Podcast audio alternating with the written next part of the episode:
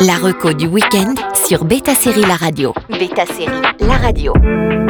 Pour tous sériphiles, la tragédie du 28 octobre a marqué les esprits. L'acteur iconique Matthew Perry est décédé. Son rôle de Friends, évidemment, est inoubliable, mais il s'est également distingué dans des rôles plus dramatiques qu'on a tendance à oublier. On commence avec À la Maison Blanche.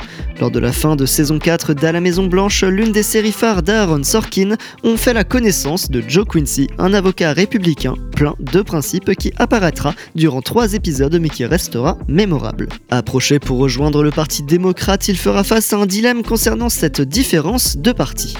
C'était son rôle dramatique durant la fin de la période Friends qui prouvait que sa palette de jeux allait bien plus loin que la comédie et l'improvisation.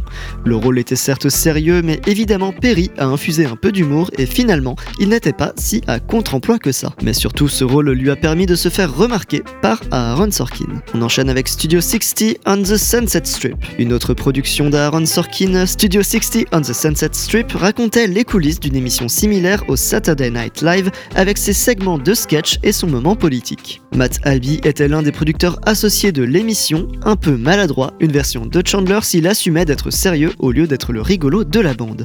Malheureusement, elle n'aura duré qu'une saison, les rumeurs disent que Lorne Michaels, le créateur du véritable Saturday Night Live, aurait fait pression car il soutenait 30 Rock, la comédie qui abordait également un peu cet univers sous le pan de la comédie sortie la même année. Les deux émissions passaient sur NBC à l'époque. Enfin, au-delà de la politique interne, l'audience n'était pas non plus au rendez-vous pour Studio 60 alors qu'elle tentait de montrer la nécessité du divertissement dans des temps difficiles avec un ensemble d'acteurs brillants. Encore une fois, le personnage de Matthew Perry était plus sombre que ce que laissait penser son image au premier abord. Et on termine avec The Good Wife, The Good Fight. On le déteste en Mike Cresteva, ou en tout cas, il ne laisse pas indifférent.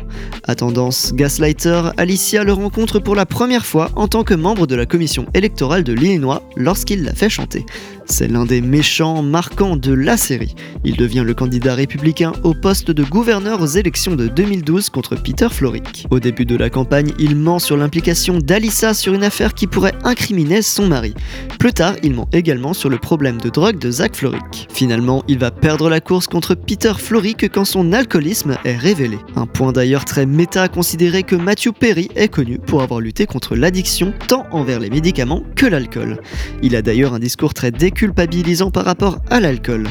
On revoit ce personnage plus tard dans The Good Fight alors que sa dernière apparition remontait à la saison 4 de The Good Wife où son conservatisme et sa sournoiserie reviennent chez Reddick et Boseman. On mentionnera bien sûr ses comédies dont les rôles avaient toujours quelque chose d'aigre-doux dans Go On où il faisait partie d'une thérapie de groupe ou encore The Hot Couple indisponible en France actuellement malgré ses trois saisons. Bon week-end à tous sur Beta Série La Radio. La reco du week-end sur Beta Série La Radio.